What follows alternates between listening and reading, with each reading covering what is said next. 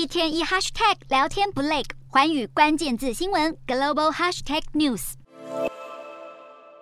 机器疯狂运转，员工马不停蹄地操作着缝纫机。这是中国浙江省绍兴市的一家旗帜工厂。就在这个月八日，英国宣布女王驾崩的九十分钟后，马上有数以万计的英国国旗订单涌入。厂房经理表示，第一批客户在凌晨三点下单，工厂当天一早就迅速将两万个国旗库存送出去。有些甚至还来不及包装。过去，这家工厂专门为世界杯足球赛或是其他运动赛事制作各国国旗。英国女王去世的消息传出后，工厂内一百多名员工便马上放下手边其他工作，每天连续十四小时不停赶工。第一周内就生产了至少五十万面旗帜。这些被英国国旗海淹没的工厂人员忙碌到几乎没有喘息的余地，却也有员工因为能够在工作中接收到新闻时事而感到骄傲和高兴。除了一般的英国国旗以外，有些旗帜还印有伊丽莎白二世的肖像以及出生和去世的年份。工厂经理指出，每一面旗帜其实背后都有一个故事，而这五十万面旗帜也把相距好几千公里的英国伦敦和中国绍兴互相拉近了不少。